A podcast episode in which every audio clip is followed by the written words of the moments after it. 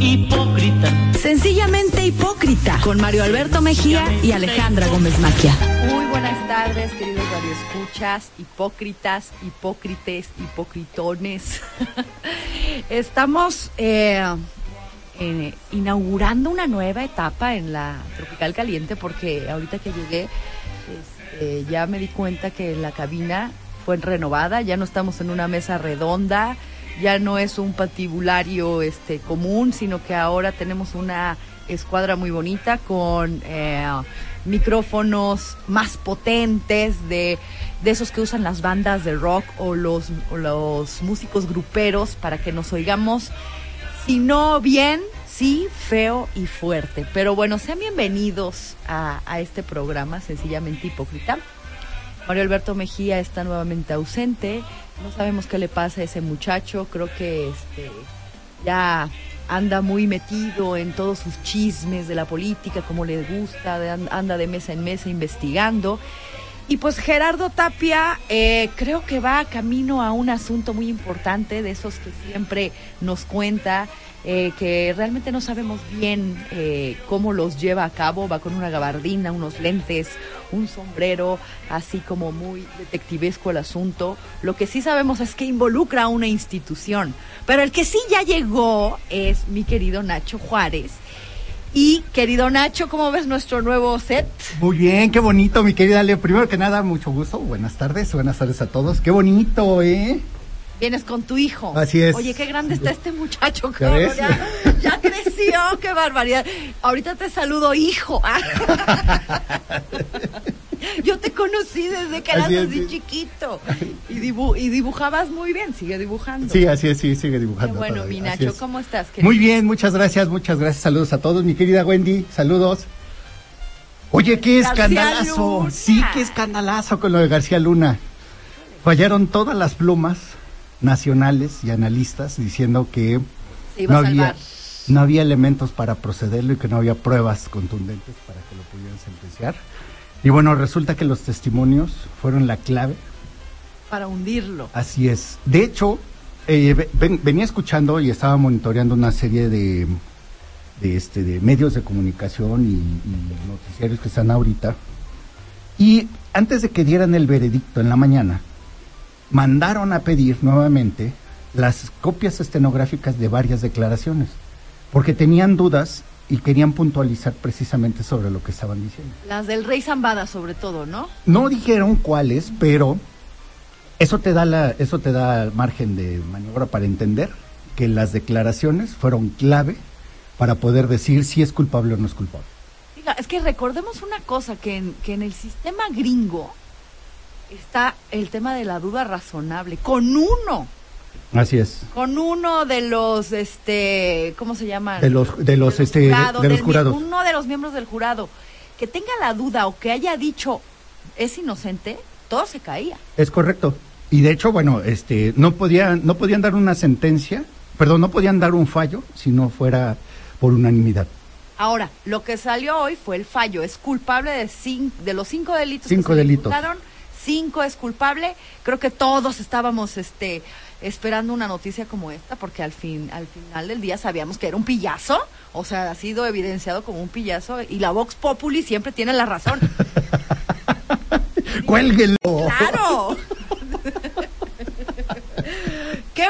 Pero ¿cuáles. ¿cuáles son las, tú que estás más informado, cuál puede ser las sentencias que reciba? No, eh, incluso te voy a decir algo. A, a nivel a nivel Estados Unidos, en los medios de comunicación, todavía ni siquiera pueden adelantar eso. O sea, el juez tendrá que determinar con base a la apelación, bueno, perdón, con base a la resolución del, del tribunal, qué es, perdón, del jurado, qué es el, la sentencia eh, adecuada. Y es ahí, Genaro García Luna ya no puede apelar ni puede echar abajo el fallo del, del jurado.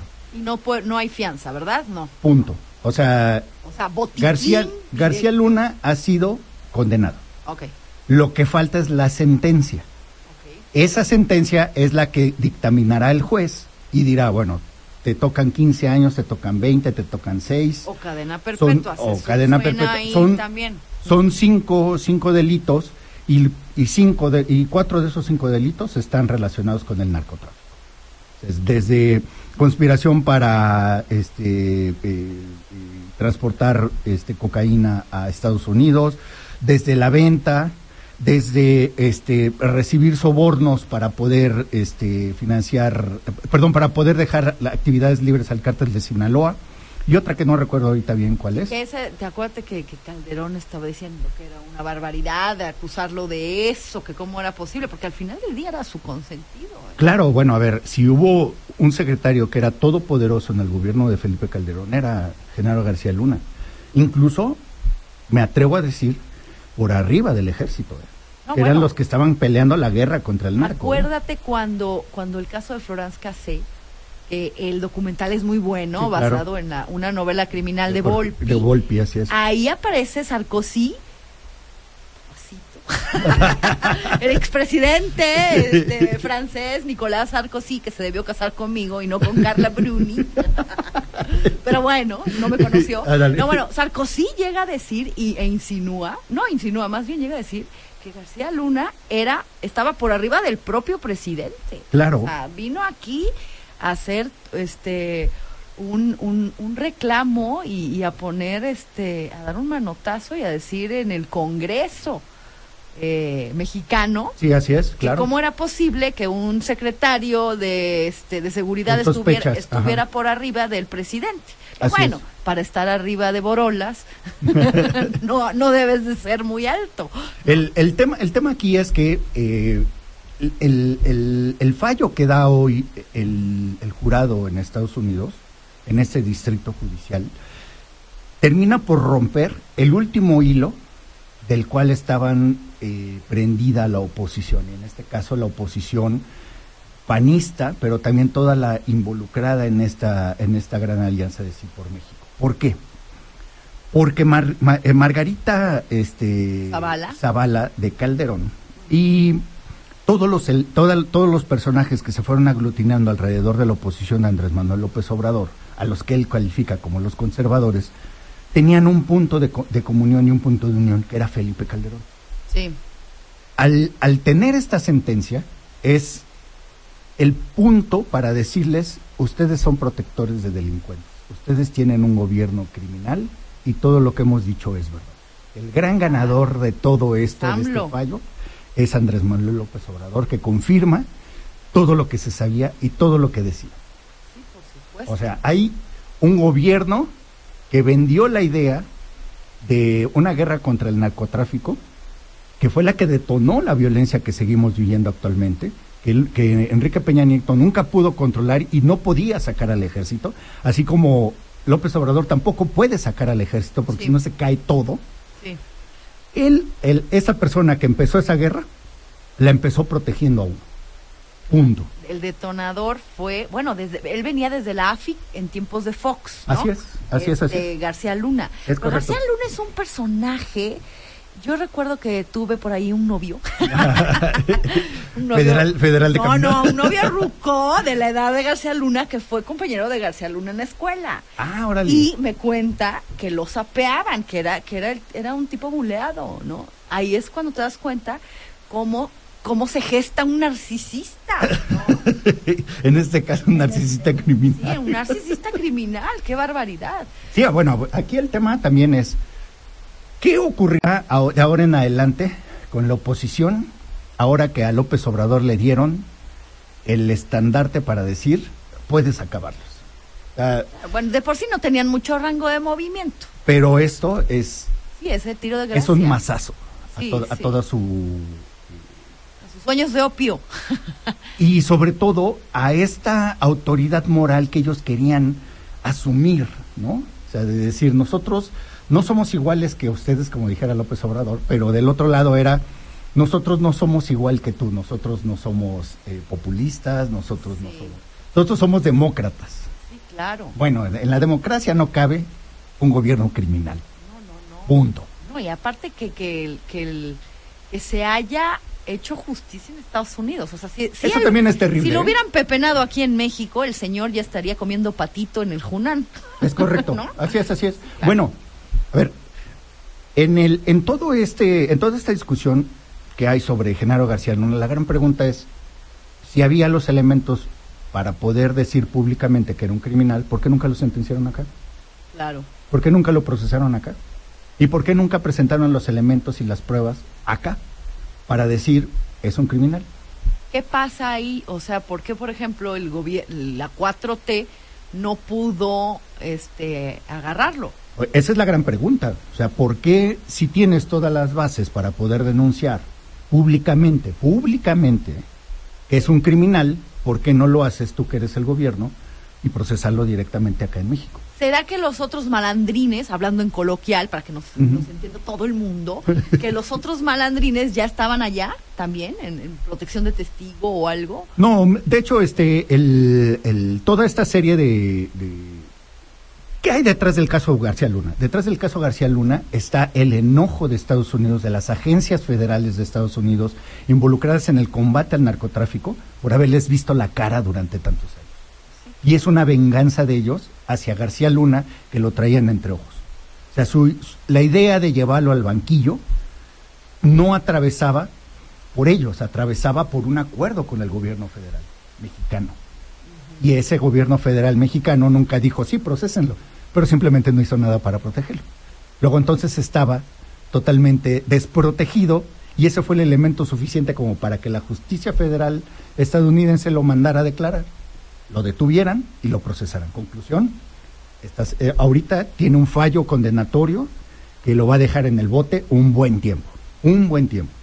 Ahora, en junio se, da la, se dicta la, las sentencias. Esa es a la que los abogados tendrán que recurrir O sea, los abogados de él. de él. Sí, sí, Él- sí. Esos abogados es lo único que pueden contrarrestar y decir, Para que no sea tanto tiempo. Es correcto. Como el Kid Ranier, ¿no? El, el- Ujú. eh, no, o más, no, a Kid Ranier sí le dieron este, cadenas perpetuas. cadena perpetua, exacto. No, al otro malandro, al de la luz del mundo, al, A- a- Nazón. Nazón. Joaquín, que le dieron nueve años, ya ni la friega. Así es. Ah, Puedes ahí como defensa este, presentar los recursos suficientes sobre los años, sobre la sentencia que dicta el juez, pero ya no puedes echar abajo la, la- la condena que hace el jurado. Eso es lo más grave de lo que le ocurrió hoy a Genaro Sí, García. claro, aparte es ya un, o sea, al final del día esa condena es el, el este, el, el foco verde, por decirlo así, ya él siga a decir,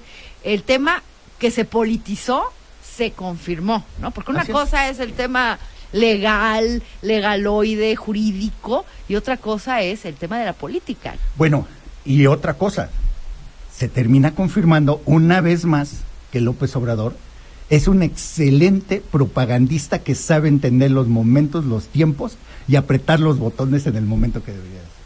Yo siempre he dicho que nuestro precio es el chingón. Vamos, vamos a la, al corte. Oye, sí. Hipócrita. Sencillamente hipócrita. Volvemos. Querido Nacho, el, el amigo viejo José, ¿o cómo se llama esa canción? Amigo. El negro José. El negro José, sí, así es. Bueno, le mandamos un, un abrazo al negro Mario Alberto negro. Mejía y a todos los negros que ustedes tengan cerca. Incluyéndome, aquí tenemos otro. Nos- acá somos tres negris.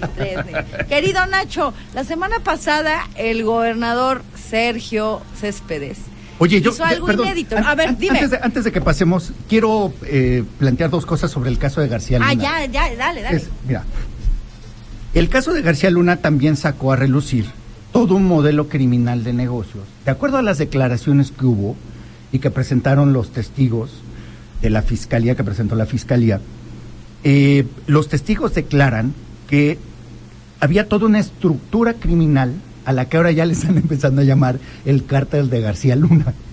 Entonces lo que decían es, a través del gobierno federal y del, mando que tenía García Luna, se creó toda una estructura criminal que permitía todo el trasiego de droga, tanto del aeropuerto como con pactos con el gobierno, perdón, pactos con el cártel de Sinaloa para que pudiera transitar libremente sin ninguna bronca e incluso dar información. Hay dos puntos interesantes. Uno es que el, el aeropuerto internacional de la Ciudad de México era uno de los centros fundamentales donde había el mayor trasiego de drogas. Imagínate. Entonces ahí eh, había una cantidad de sobornos inconmensurable. Y el otro era, eh, obviamente, pues el pago de bueno, más bien, el pago por la información para saber cuáles eran los operativos que se iban contra el cártel de Sinaloa.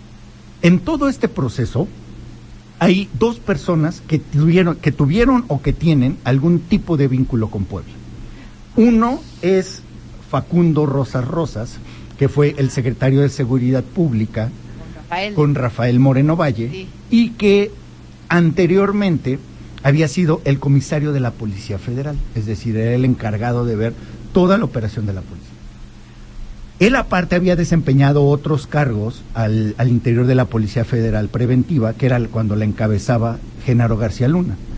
Y, unos, y dos de los testigos que se presentaron señalaron que, dif- que diferentes partes de los sobornos iban directamente contra Facundo Rosales. Entonces, no se le puede procesar por esa declaración, tendría que la fiscalía iniciar un proceso para poder decir que hay una que hay una investigación, una denuncia directamente contra Facundo Rosales.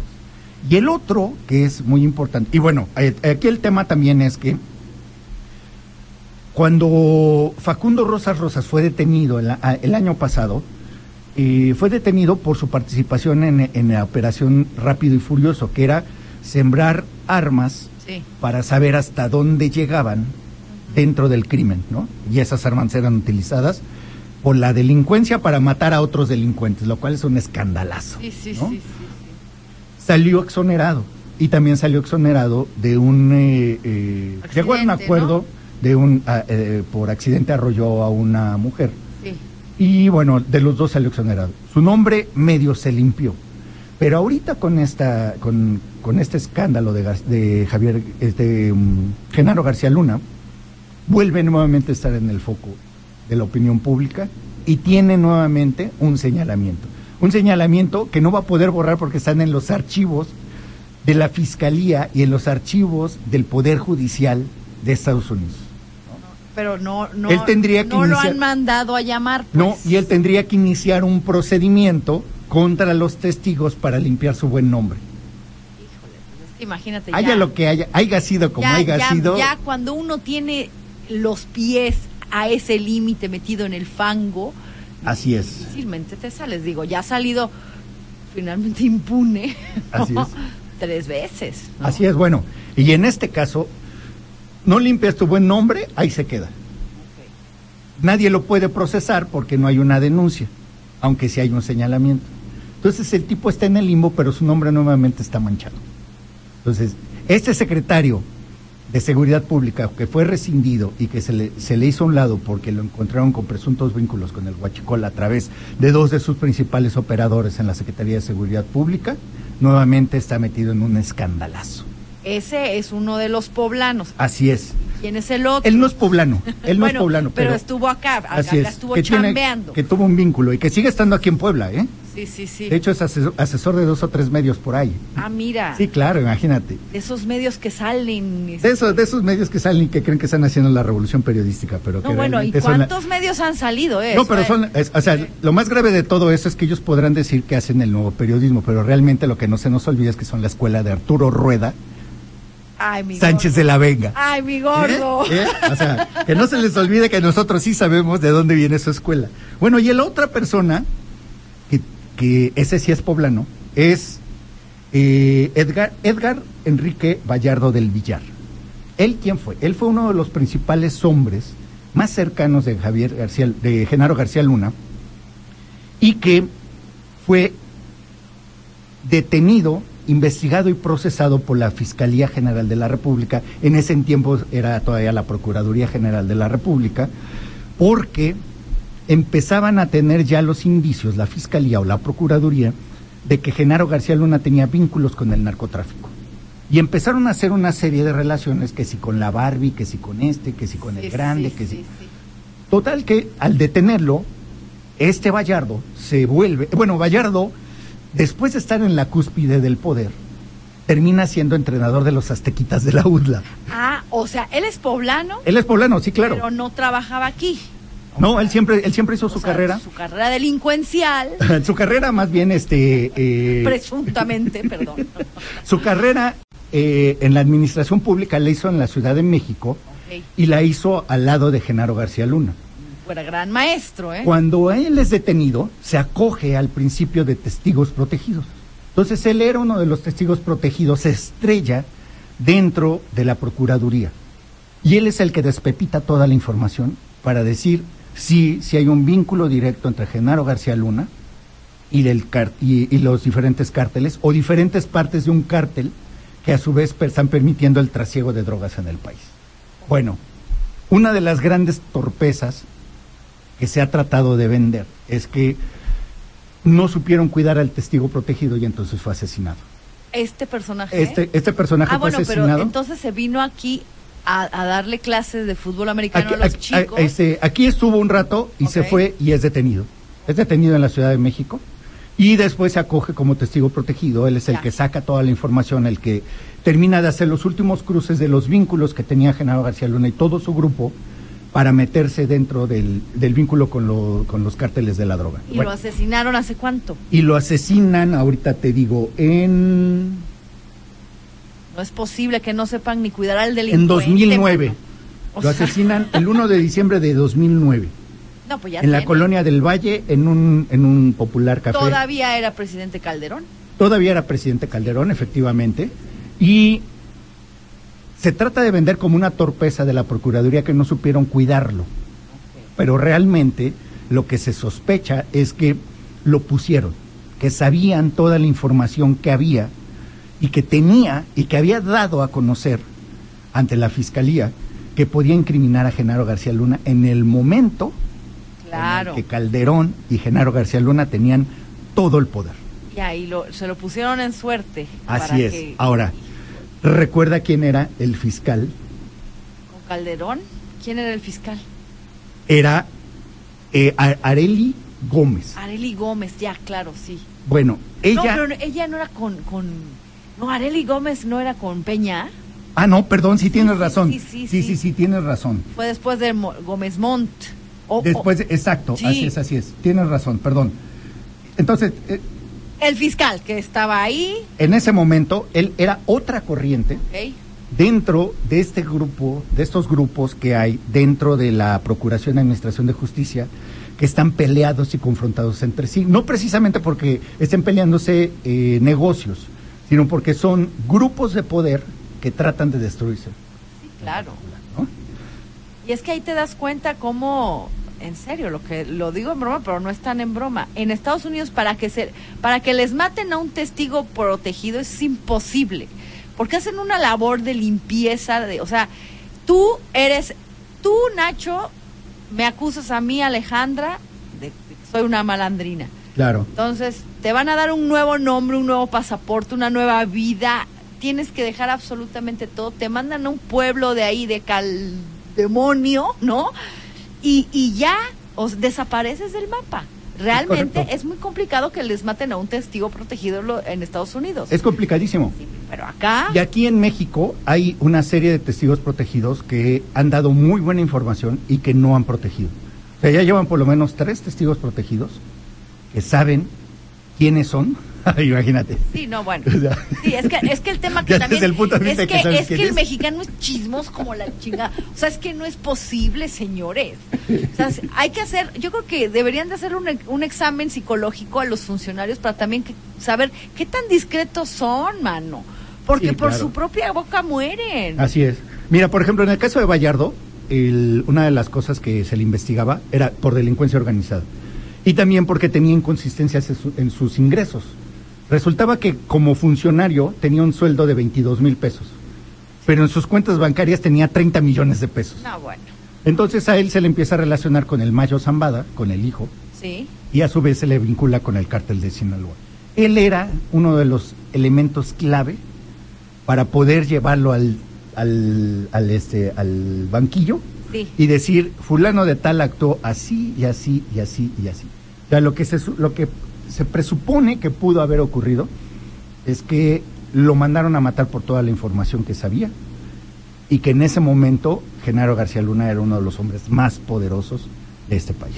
Claro. Por eso, señor, señora, si usted sabe algo, mire, ch- chitón, vámonos al corte. Sencillamente hipócrita. Volvemos. Andamos muy muy soneros, muy Así cubanos, es, ya como que dan ganas de empezar a irse para allá. Ya, ya, ya los, lo- eh, los calorcitos ya empiezan a sentirse de Semana Santa. Ya Sí, se no, ya estamos, ya está uno viendo el carnaval de Brasil a la distancia Sí, y dices, sí, ¿por qué otro año que no fui a bailar al Es una locura, ¿eh? A mí me tocó ir una vez al Carnaval de Brasil. ¿Fuiste a Brasil, sí, sí, no, es una, es una locura, ¿eh? ¿Y por qué fuiste? Porque antes... ah, ¿De qué eh, privilegios gozas? un- antes este, yo viajaba eh, eh, a, a Porto Alegre por los foros sociales mundiales que hacían. ¿Qué? Era el- los foros sociales mundiales eran- son el- la concentración de toda la izquierda a nivel mundial que se sientan cada año a discutir cuál hacia dónde debe de ir la izquierda ese año. Entonces, o sea, fui a Porto se te- sí se debe de ir a la derecha o al centro. Bueno, ahí, por ejemplo, recuerdo cuando todavía estaba Hugo Chávez, era la- la- una de las delegaciones más grandes, o sea, y lo que iban a hacer prácticamente era hacer proselitismo, o sea, ¿Y no tú hacían por otras qué cosas. andabas metido en esos Porque en ese tiempo yo era un este, radical de izquierda, Ah, mira. estaba todavía en ese tiempo trabajando en la Jornada de Oriente. Ibas con Roxana Luna. supongo. No, no, no, no, siempre tuvimos niveles diferentes. Ella movía al pueblo, yo me iba. Ay, ay, ay, ay, ay, ay, este fifi. Entonces ibas y te tocó el carnaval. Porque el- la- los foros sociales mundiales siempre los hacen en estas fechas de febrero. Entonces se conjunta, después de que termina el, el foro, eh, viene precisamente la parte del, del, del, este, del carnaval. Entonces es una locura porque sí hay, eh, pues sí es un verdadero, este, una verdadera celebración a la carne. no, por supuesto. Pero fíjate que están muy bien organizados y tienen una serie de cuadrillas para repartir preservativos, para dar, eh, para repartir folletos y tener mucho cuidado con este aspecto de la salud pública y la salud privada. Eh, Eso es, eso es bien interesante de cómo, de cómo se comportan. Y la alegría popular de Brasil es algo que no puedes perderte, mi querido. No, es que yo me iba a ir este año al ¿Cómo carnaval, claro, pero se me cruzó que se- que la operación de Ah, los sí dientes y se, sí. se jodió mi plan. Se te jodió la rodilla. Y qué bueno, porque si no ya no me pierden. Igual en una de esas ya no regreso, agarro un orfeo negro, Ándale, exacto. ¿no? sí, y ya me quedo ahí zambando, ¿no? Sí, pero claro. sí debe de ser precioso. Son, ¿Cuántos días son? Son aproximadamente, es una semana, una semana del carnaval este más grande. Que acaba la cuarta días. feira, que acaba en, que acaba en el miércoles de ceniza. Es Sí, correcto. y sí. este y tres días en particular donde hacen el desfile, donde los van las principales academias de samba. de samba. Pero es todo, o sea, los, los, las cuadrillas, los grupos practican, o sea, es todo el año. todo el año su, su es, co- baile. es como si fuera un trabajo. Bueno, para algunos es un trabajo. ¿no?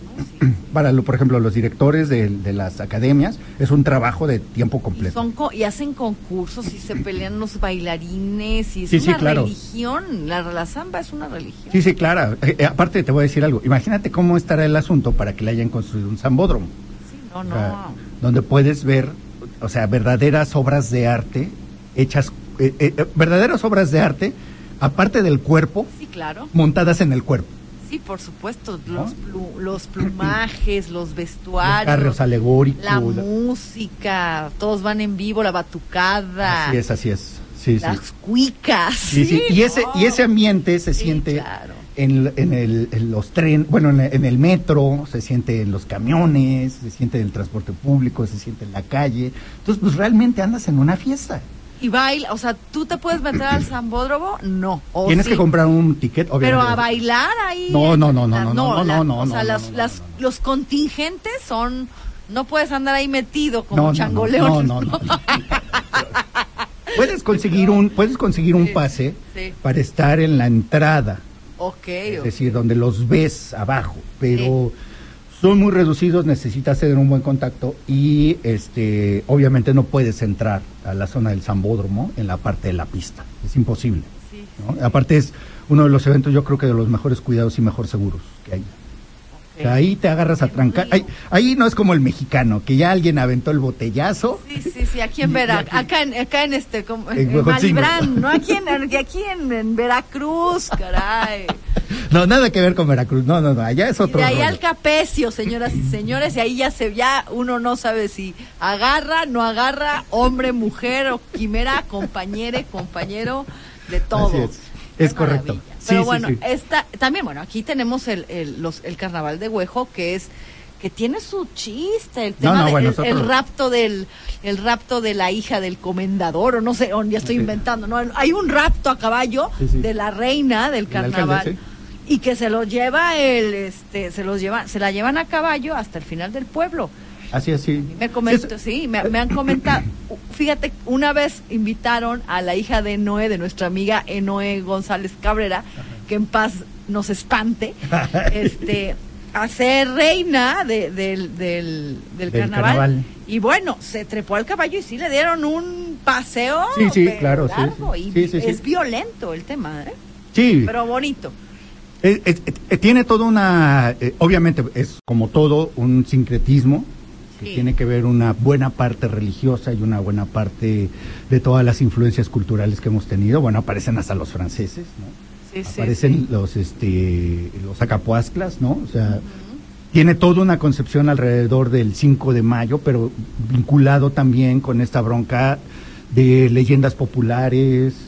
Es todo todo un sincretismo huehues religioso Y cultural. el tema de, de los de los petardos esos que avientan con, con sus unas carabinas, ¿no? Todos mis primos son huehues en Cholula, Ah, pero en San Pedro Cholula. San Pedro, sí, Sí, sí, sí, están locos, Es, sí, tiene, están locos. te va- vas, vas enmezcalado. No, no, no, ellos, no, ellos se la llevan así, normal. sobrios, sobrios, sobrios. Pero ah, es un es No, no, es una cosa impresionante. El tema de la pólvora. No, yo no puedo, o sea, te, voy, te lo voy a poner así. Yo no puedo estar en un lugar así porque los tímpanos se me destrozan. Sí, no, no es. Pero ellos están felices, felices. O sea, yo no sé cómo pueden soportar el tronido de un mosquetón Sí, sí, sí. de güeyes que ya están totalmente ebrios. Sí, claro. que lo retacan de, o sea, de si una si un- una proporción de pólvora hace que tengas un buen estallido, imagínate que lo retacan con dos o tres paquetes, Sí. todos ebrios, aguantando el culatazo. ¿Cuánto del tiempo, mosquetón. cuántos días son así? Son cuatro fines de semana. Ah, son cuatro Sí, fines son de cuatro semana. fines de semana, así Sí. es, que se que empiezan precisamente cuatro semanas antes Ok. el este el miércoles de ceniza. ¿Qué tal? Perdón, después del miércoles de ceniza. Acá perdón. también hay en los barrios del Alto y de la Luz. Es otro hay, tipo. Son los, las cuadrillas de los huehues también. Pero esos son bailarines, por ejemplo, ahí no usan mosquetón. no. Tampoco, por ejemplo, los de Tlaxcala. ¿Cómo se Ajá. llama que es el hombre que se viste de mujer y los diablos y todo eso? Así es. Eh, De, de ese tiene un, un estudio bastante, bastante profundo e interesante nuestra amiga Delia Domínguez Cuanalo, que es, traba- es arquitecta que trabajó en, en el INA muchos años. Ajá. Habría que invitarla, ¿no? Que nos venga a platicar. Porque tiene, se dedicó, literal, se fue al trabajo de campo. Ah, qué bueno. Muchos años anduvo en el tema de los huevos y habría que invitarla a ver si, a ver si viene para el jueves, vamos a decirle, porque ya, acaba- Ándale, sí, sí. ya acaba- acaban los, lo- los carnavales, pero si es. sí No, es- todavía, todavía le... le- O le sea, es fal- mier- ¿no es miércoles de ceniza este miércoles? No. No, este, el... Acuérdate que el carnaval, este... Sí, eh, ya es, ya es mañana, ya ves, ya es Sí, mañana. pero no, pero espera, ese... Te queremos ver con, tu, con tu cruz en- de, de ceniza en el en la frente. Ese... En la frente, pues. Ando lenta de lenguaje. A mí me tienen que poner algo blanco, una cosa así para que se me sí, vea. sí, porque- sí, sí. Un, poco, un poco de gis. fuiste a que te latizaran pues, todos los días. sí, sí, no, Pero, pero que si fuiste a que te pusieran la marca. Ah, sí, me pusieron gis. Ya, pero ya ponen un sello, ¿no? Los, los, los sacerdotes ya modernos te ponen un sello. Ah, dale, y. No, el Semana Santa es hasta la primera semana de abril. Ok. Entonces ya. todavía tiene, tienes de mañana Claro. hasta Semana Santa. Son los días de guardar los Es los correcto, por ejemplo, de en- cuaresma. Uno de los carnavales que a mí me, gusti- que me gusta muchísimo, y yo creo que es uno de los más icónicos y representativos de aquí de Puebla, fuera del de Huejotzingo, me parece que es el de Santiago Chalitzintla, Ok. que es donde salen los famosos judíos, que son estos tipos que salen pintados de negro, Ah, ajá, ajá. que realmente ellos tienen eh, una combinación de orientaciones prehispánicas con leyendas populares de la zona, combinadas con el volcán y a su vez con, este, obviamente, toda la influencia religiosa de los franciscanos, ¿no? Sí, sí, sí. Y todo eso generó una gran amalgama y a eso hay que generarle todavía, bueno, hay que agregarle todo lo que se, se desarrolla alrededor de la pobreza y la expulsión de la mano de obra. Entonces, eh, una buena parte de los pueblos, de, bueno, de la gente de toda esa zona, termina yendo a trabajarse a zonas muy jodidas del cinturón de miseria del Estado de México y de la Ciudad de México. Entonces ellos terminan trabajando en panaderos y todo eso. Entonces ellos traen toda la formación de las bandas este, pandilli- y pandillas de esa zona y la traen aquí a Santiago Xalitzintla. O sea, ya se hizo una Y ellos, colación ahí ellos muy fueron los primeros que se empezaron a poner las máscaras. Antes, antes lo que hacían, o sea, el, el primer pintado que salió fue por ahí de 1940 y tantos. Y, lo, y salió con una, con una, este, eh, una osamenta de una, de una vaca Ok, ok. o de un toro, no recuerdo bien, este, pero generó y, y se pintó de negro con el hollín. Entonces generó tal nivel de impacto y miedo Claro que dijeron, va. que todo mundo dijo, de aquí soy. Y a partir de eso empezaron a hacer una serie de... Bueno, hay, hay quienes, hay estudios, por ejemplo, aquí había un investigador, no sé si todavía siga viviendo y siga estando aquí en, en Cholula, se llama Tim Knapp. Tim Knapp es un investigador de la UDLA que hizo todo, todo el estudio de esa zona y lo que él, y, y él digamos que sugiere en alguna parte que hay hasta incluso una cruza entre movimientos esotéricos con todo esto. No, pues es súper Es que sí hay muchos, muchos, muchas vertientes de carnaval. Yo me voy a disfrazar del Bester Gordillo. Hipócrita. Sencillamente hipócrita. Volvemos. Sí, esa es, esa es la mera música y que ya nuestra querida Wendy, a ver, tra- eh, explícanos lo que nos dijo Wendy. Que no le Wendy lo que nos explica es que hoy es el cierre de todos los este, movimientos, por decirlo así, o expresiones que tienen que ver con el carnaval. O sea, todos los danzantes, pues, todos los que andan ahí con la música, echando relajo, con el mosquetón y los que bailan nada más. Sí. Hoy cierran y ya después ellos se trasladan a sus municipios o están en sus municipios porque son contratados por familias para que les vayan a bailar. Ok, Entonces, les hacen un Hoy privado. termina prácticamente todo lo que nos dice mi querida Wendy. Hoy prácticamente es el Ya cierre. mañana te vas a poner, por favor, tu cruz, ya dejas el mosquetón de lado, la peluca del otro lado, te queremos ver con tu cruz y ya está, y a comer mi, pescado. mi- mi familia es eh, familia de católicos tradicionalistas y ellos son los que salen, el- el- por ejemplo, en las posadas y ellos son literalmente los que las posadas son para rezar y son Sí. para llevar el misterio. para estar en pul- Y ahí ves a los niños, ahí ves a los niños cargando Sí, sí. este, a los peregrinos de casa en casa. Así son. Aunque se debe de agradecer a esas familias porque gracias a ellas se, se, se, se mantiene la, Sí, la bueno, mis tíos, por ejemplo, son, bueno, mi familia, la familia de mi padre, eh, hace la costadita de la Virgen, la levantada de la Virgen. la- los tamales, eh, lo- la candelaria. es correcto. Este, bueno, hacen también, por ejemplo, en, en Día de Muertos, este, este,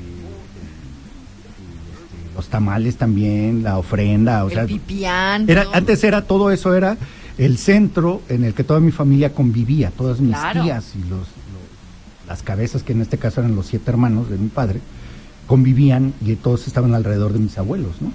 No, qué maravilla. Sí, sí, bueno, ellos en estas semanas er- eran una cosa de locura porque ya sabíamos que era este eh, ir al, a que te pusieran este, la manchita de La ceniza. la ceniza. Sí. Y después era ir a comer chalupas a todos los puestos que había en Cholula. Qué rico. No he comido, yo nunca he comido unas loquísima. chalupas más ricas que en San Pedro Cholula. Sí, sí, claro. Aunque digan que las chalupas de acá de, de, de, de, de- de San Francisco, es, no, no, no. Las de San Pedro Cholula. Yo no sé qué tienen esas manos santas, esa manteca reciclada por meses, que es una maravilla. Sí, sí, sí. Para, y bueno, hay, hay dos anécdotas con, re- con respecto a eso. Uno, que una de mis tías eran chaluperas. Ok.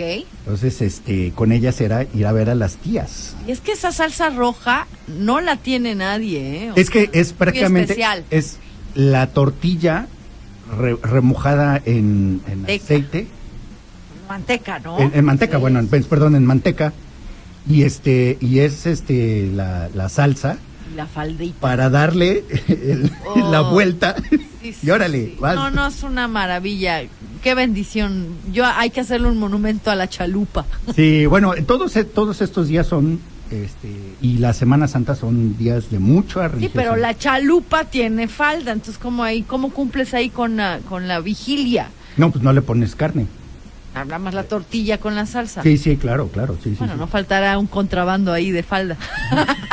falda de res, falda Ponen de queso, res. queso le Ah, ponen. bueno, le ponen queso. Querido Nacho, orden, lo- nuestro último tema porque ya nos vamos. Oye, el gobernador Sergio Salomón la semana pasada en la misma mesa que Nacho Mier, Alejandro Armenta, Julio Huerta y de Mario Delgado. ¿Qué pasó ahí? Interesante porque fue... Inédito.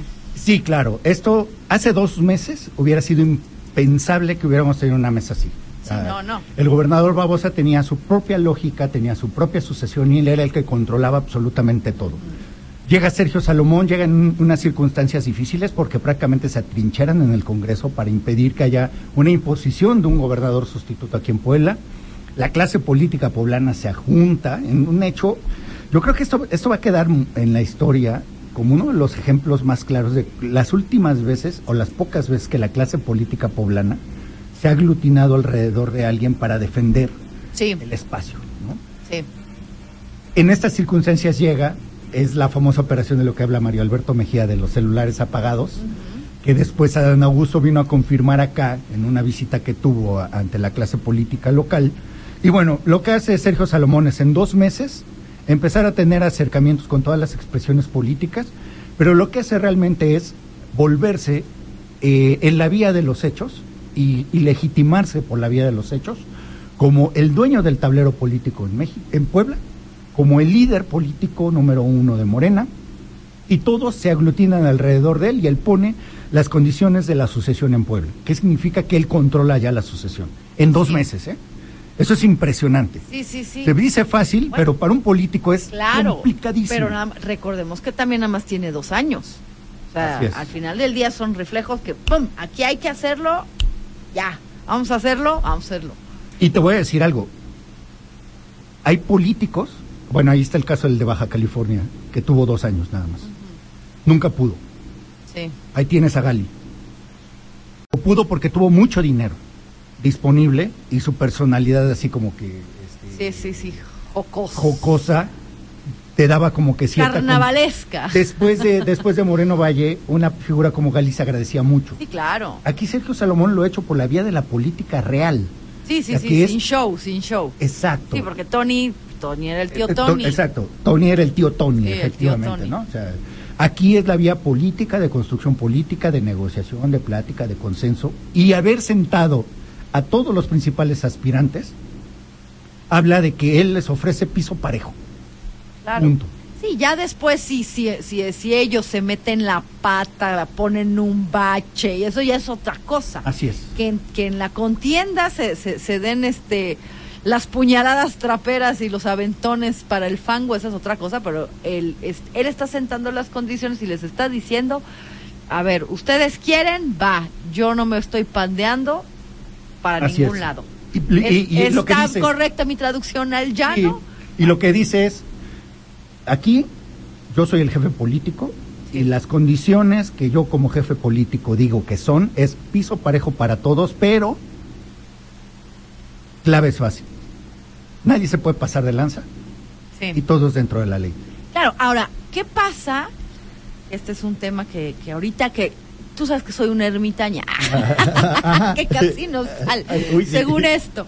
No, no, no, pero hoy vi la ciudad tapizada con espectaculares. Bueno, una de las cosas del piso parejo es, van a bajar a los 46 espectaculares que hay de los diferentes aspirantes. Pero de todos, De ¿eh? todos. O sea, es increíble que, que yo ayer que salí, de pronto empecé a ver espectaculares.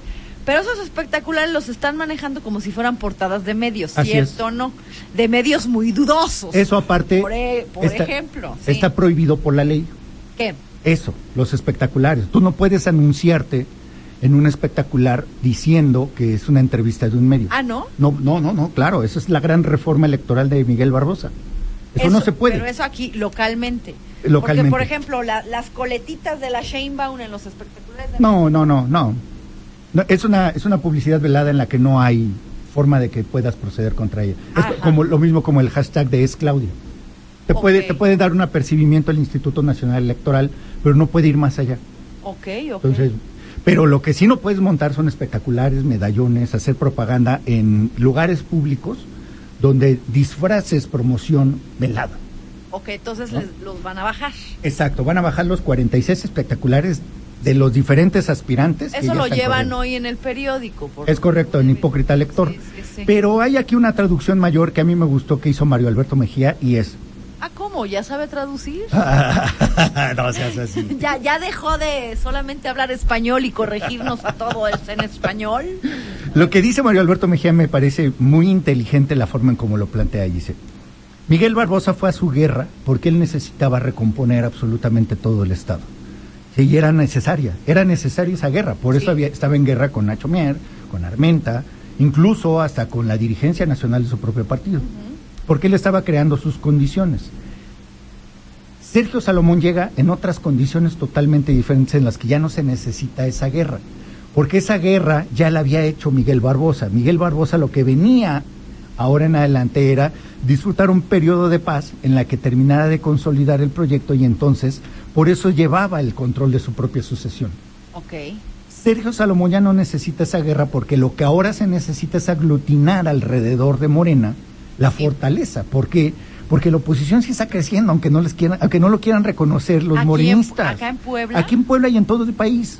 Bueno, Puebla, eh, de- Puebla debe de, creo que va a ser un poco complicado. No va a ser tan fácil para Morena, por lo menos en Puebla, creo yo, por No el ser- carácter de los poblanos. No va a ser fácil, en, no va a ser fácil en Puebla y en los, y por lo menos en los cinco estados con el, con el padrón electoral más grande. ok. Eh, eh, o sea, es- eso sí es, sí es difícil. O sea, sí hay condiciones para que la oposición sea competitiva. Por sí solos no pueden. La oposición por sí sola no puede. El PRI solito no puede, el Sí, PAN tie- solito no tienen puede. que hacer un, Tienen que aglutinarse todo. este, Pero, una alianza, una alianza extraña. pero Morena solita, siempre. junto con sus aliados, puede, sin broncas. Lo que necesitan es ir unidos. Morena va a perder si es que ellos se pulverizan entre ellos. Será la única forma en que pierdan, porque tienen todas las condiciones.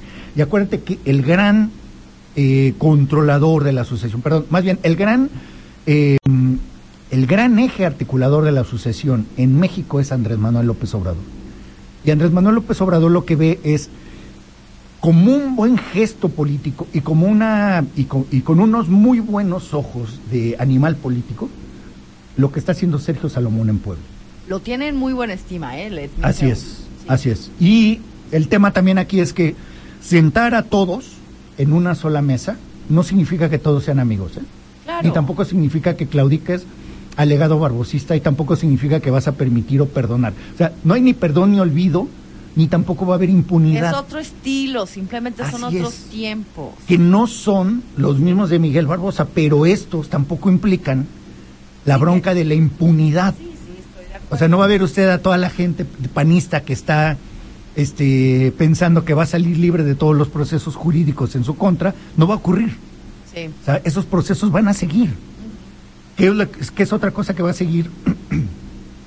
Que son grupos políticos diferentes. Ignacio Mier, Sergio Salomón, Alejandro Armenta, el propio Mario Delgado, son grupos políticos diferentes. sí. Y aquí en Puebla sigue siendo un territorio de Claudia Sheinbaum. Esas son las cosas que no han cambiado.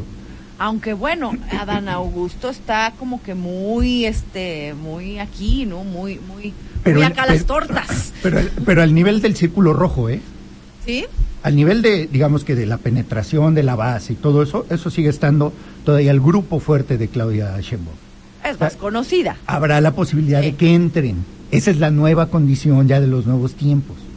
Pero eso no significa que todos sean iguales. O sea, eso es algo que sí debe de quedar muy claro para los radioescuchas porque es muy fácil dar por hecho que, le, que se, se sientan y entonces ya todos son cuates. No, señor, a ver. Sí, no, no, pues.